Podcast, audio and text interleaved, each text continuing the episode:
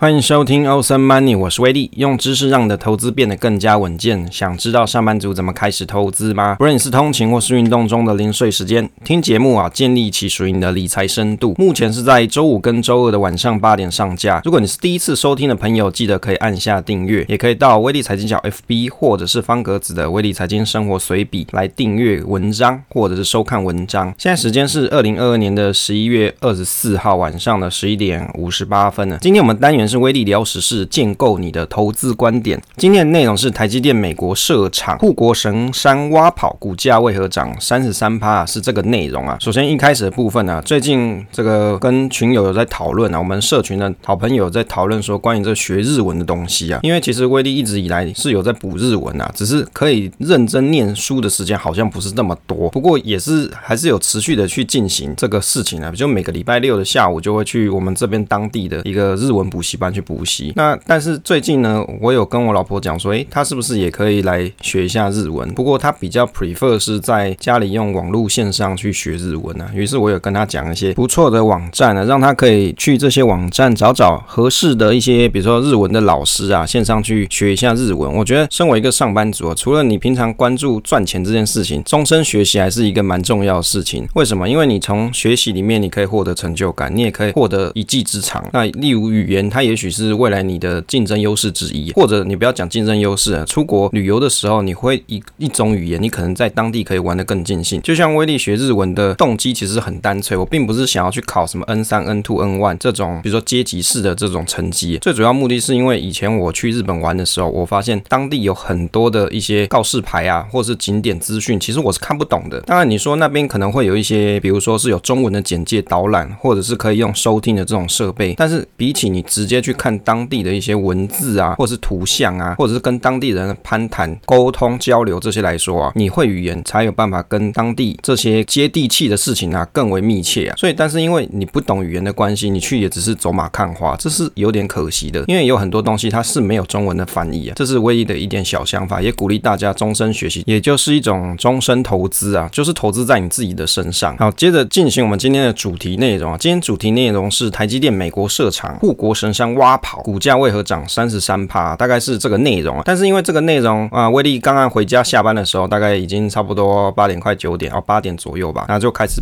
整理这个文稿。其实这文稿内容，像威利聊时事这个单元啊，最主要就是威利所看到的一些时事新闻，我会把它汇整，然后用自己的心得跟语言啊，跟大家做分享。我是怎么看这些东西的？有时候大家你自己去看一些新闻跟文章，你可能也是啊走马看花看一下说，说哦大概有这个内容，但是你可能没有去想过它深层背后的一些含义那我觉得我看这些新闻的时候，我通常会有很多想法，于是我想把这些想法分享给大家。也许你了解了我的想法之后，再融合你自己的想法，你也会有自己的独到的见解。那对于在投资或是看待整个未来台湾的经济，你会更有想法。那因为这个准备内容有点多，如果录制不完的话，可能会再分成下一集再跟大家做介绍。首先一开始啊，为什么台积电的股价涨三十三趴？这个东西我观察了一下，台积电的股价变化。最近台积电股价从十月二十一号的谷底，大概是三三百七十一块钱，攀升到十一月二十四号的四百九十六元，短短一个月的时间就涨了一百二十五块，相较于谷底啊，等于是涨了三十三 percent。哎，这个仿佛了全村的希望，护国神山又回来了。因为很多人他其实对台股很失望，尤其像九月的时候嘛，九月的时候跌得很重啊。因为你从七月那时候有开始一个反弹，到八月嘛，台股加权指数的表现到八月的时候是有一个不错的状况啊，就很好的一个反弹。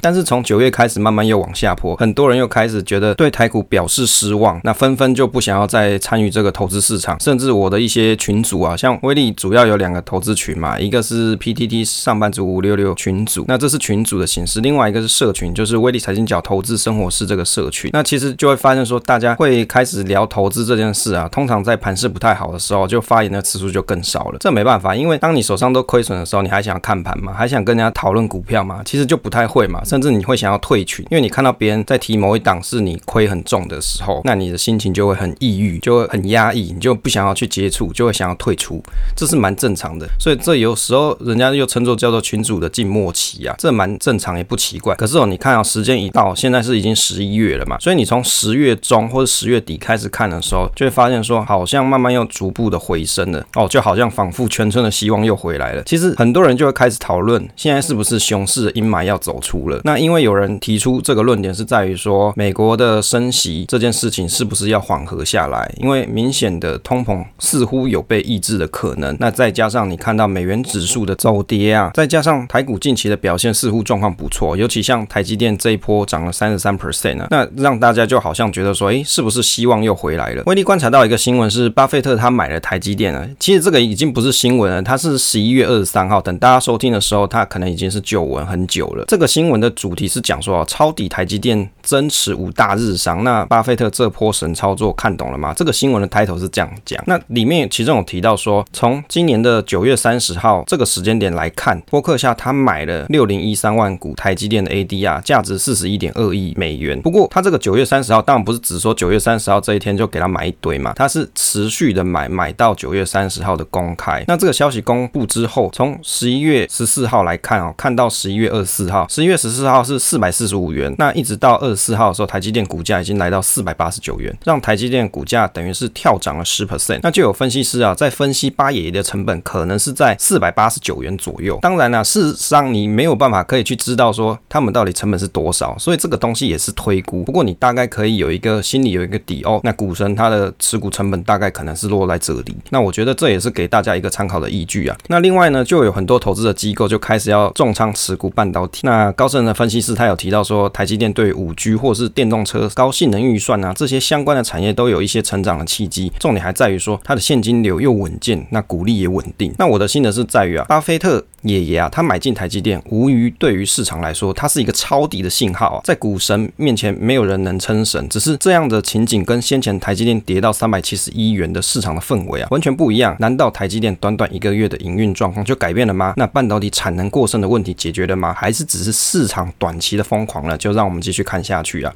有时候我觉得啊，台湾的朋友在于投资这件事情，很容易会陷入一种短期的疯狂，就会觉得说，诶，现在是不是盘势又好了起来？又很希望说。在这个时间点进场，我觉得大家可以写一下投资笔记。你可以把股票的账户啊。把它好好的观察起来，然后你去写投资笔记。那把你现金的账户啊，把它锁起来。为什么？你先锁一阵子，就是比如说我这一笔钱一百万哈，我就先给它定存起来，我先不要去动它。那我平常定期定扣不管它哦，就是还是继续扣。但是我的大笔资金，我预留要加码的这笔资金，我可以先扣起来半年或是一年。那你在这半年之中，假设是半年期间好了，你在这期间，你把你每次想要买股票的时间点，你都记录下来，跟你想买的原因你记录下来，你看一下你的想法跟这个股市的波动是不是刚好都是盘势转折，觉得不错的时候，你才想要进场，还是你都是在股市低点的时候，大家都看衰，没有人想讲话，没有人想要在玩股票的时候，投资股票的时候，你这时候想要进场，你到底是哪一种呢？这个东西不用骗人，你只要自己写起来，然后观察一下你每次写的想要进场的时间点，那你大概就知道你自己的投资的个性跟风格是在哪里。另外，威力看到一个新闻是台积电的班机啊，千人大迁移啊，这个新闻是在十一月十八号，开头是讲千人大迁移，台积电首班。包机飞美国，先掏金热。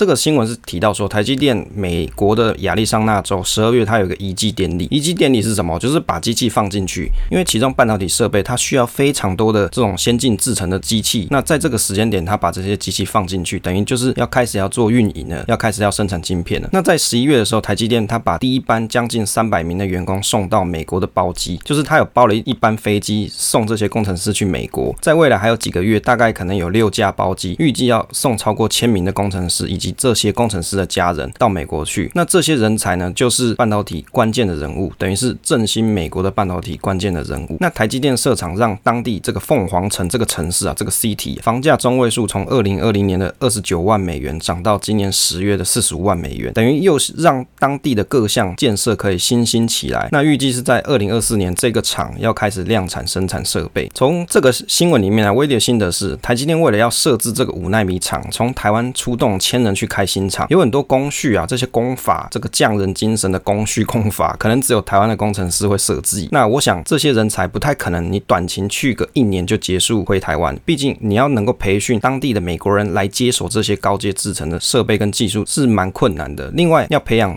这些外国人，等于是美国人啊，当地 local 的人，要能够适应台积电的高压文化，实在是不太容易。为什么会讲这个高压文化呢？威利以前有听一个朋友，他有跟我提到，因为他是维修台积电的半导体设备的工程师，但是不是台积电员工啊，是外面的 vendor。他等于是进了台积电之后，他发现每次张忠谋出现在公司的时候啊，等于是什么大官要进来，然后到处的人都是要肃静，有就是就是要毕恭毕敬，就可以反映得出台积电这间公司的文化是多么的高压。而且你进台积电的时候，你是不能够带智慧型手机，你必须要买那个三千块的台积电手机，你才可以进去。等于是里面的治安啊，或者是一些安全保密啊，这些都是做的非常严谨，以及它的加班时数的文化，也让大家觉得是不是一间血汗公司啊？没错啊，这有一句语言，有一句 slogan 很有名啊：十万青年十万干呐、居居轮班救台湾呐、啊。GG 还有一个夜鹰计划，就是希望在日夜轮班的情况底下，让这些工程师日夜轮班的情况底下，研发出最先进的制程，保有台湾经济实力的这种领先地位，就半导体相关产业的领先地位。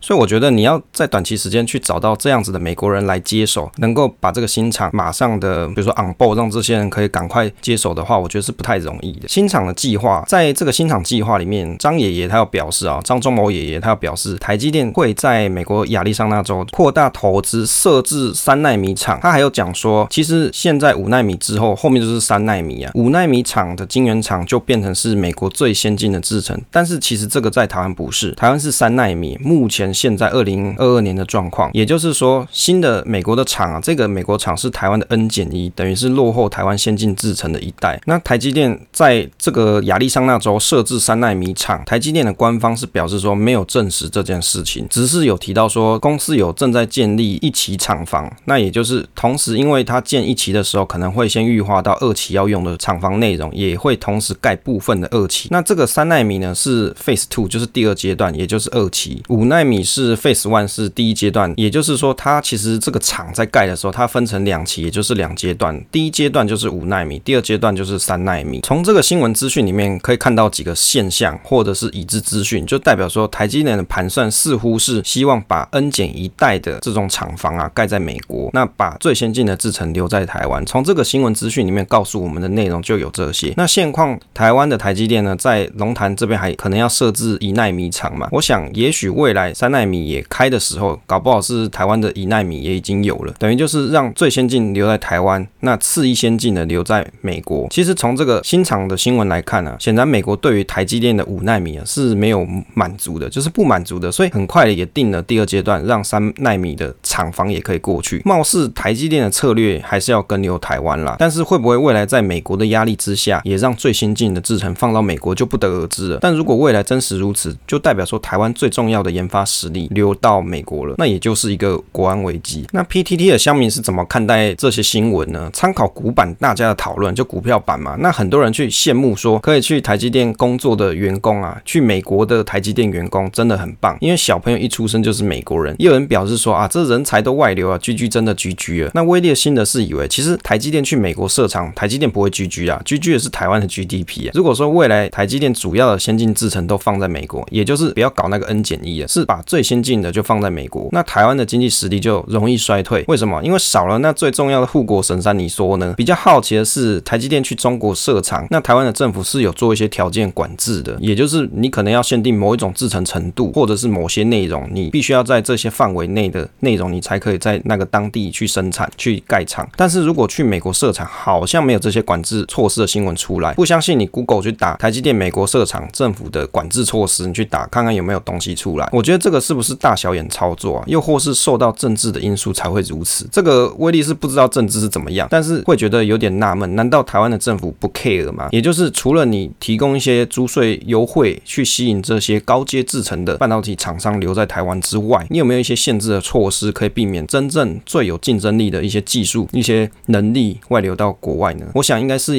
要有这样子的一个措施才对。因为以前对中国的时候有，但是现在对美国好像是没有。接着我们来看啊，成本高到底为什么要去？美国新闻里面有提到说，美国生产成本高了五十 percent。那台积电的五纳米后面还有三纳米建厂计划，到底为什么高了五十 percent 还要过去？这是不是很奇怪，不合逻辑，对不对？你如果都知道说去一个地方，它的生产的成本是高于现在你在比如说台湾生产高于五十 percent，你会想要去生产吗？你肯定是打个问号嘛？为什么？因为我留在当地生产，比如说我在台湾跟美国对比起来，我一定是留在便宜的地方生产啊。那我为什么要去 cost 比较高的地方生产呢？这个不合逻辑啊，因为我我等于是少赚了钱嘛。那我留在当地，现现在台湾这个地方，我是可以赚到这个钱的。其实从这个新闻来看啊，美国的客户占台积电营收啊，前十大客户当中里面的八家都是美国人呐、啊，美国客户，其中这个苹果还占了二十五 percent 的营收，就是台积电营收二十五 percent 是苹果贡献的。就是你各位买这苹果手机有没有？其实你买这酷酷炫炫很贵的苹果手机啊，其中就有贡献给台积电。那特斯拉未来在二零二三年还会被列为台积电的前七大客户之一，因为未来它自动车啊这种电动车发展更好的时候，它需要更多的晶片。那对于台积电来说，又变成更重要的客户。其实你从这里面就可以看出一些蛛丝马迹，是在说美国的客户对于台积电来说根本就是不可或缺，自然要以客户的意见马首是瞻啊，将台积电的工厂放到美国去。其中比较有意思的是在于苹果果执行长 Tim Cook，他要表示说，全球六十 percent 的处理器供应是来自台湾。不管你的感觉或是想法怎么样，六十 percent 来自于任何地方都不是一个很好的战略。其实我觉得他讲的也没有错啦。如果你的关键零件像处理器这个就是 critical parts 嘛，就关键零件，你六十 percent 都来自于同一个地区。如果这个地区未来它比如说缺电、缺水、封城了、疫情封城了，这些情况发生的时候，难不成我的产品就不要卖了吗？这就会有供应链断裂的问题啊。所以完全重压在某一个地方提供我我们关键零件，并不是一个很好的想法跟战略。其中为什么台积电不得不去美国的原因，大概可以归纳为几点：因为美国打压中国晶片生产制造的供应链，变成怎么样？台积电失去了中国市场，应该讲未来即将要失去了，因为现在还有一年豁免期嘛。那剩下最大的客户就变成美国了。因此，在美国的压力底下，这个是不得不为的情况。大概可以归纳几个重点：第一个就是要分散供应链风险，也就是说到美国设厂，势必说一些供应链也会分散到美国去。那这个对美国来说是分散供应链的风险。第二个就是避免政治地缘风险，也就是避免台湾发生战争的时候，那美国没有晶片可以用，也就是一些的 IC 设计厂，其实它也会分散他们的 order 到各个当地去，比如说在欧洲去买晶圆这些，这个就是避免当地的政治风险。另外第三个就是可以让客户就地去采购。如果美国的客户要就地采购，那台积电的美国厂就可以来接手这一块市场。不然他如果一定得要在美国采购的时候，那可能就不是台积电的嘛，那可能是 Intel。第四个就是降低美国对供应链的担忧，也不用担心说它的产品技术跟一些机密会外流到其他的市场去。这个东西我是觉得是有可能呐，我不清楚到底美国人可以提供台积电多少一些关键技术或是专利。的确是你如果是留在自己国内的话，留在美国的话，对美国的政府来说可能会是比较好的一种措施。好，因为时间的关系啊，请大家可以分享节目给朋友收听啊，可以点选下方威力财经角支持方式，或是关注 FB，感谢大家，谢谢大家收听这一期节目，希望对大家有帮助。记得订阅支持这个频道与留言分享，总是单纯的快乐。期待下一次再见。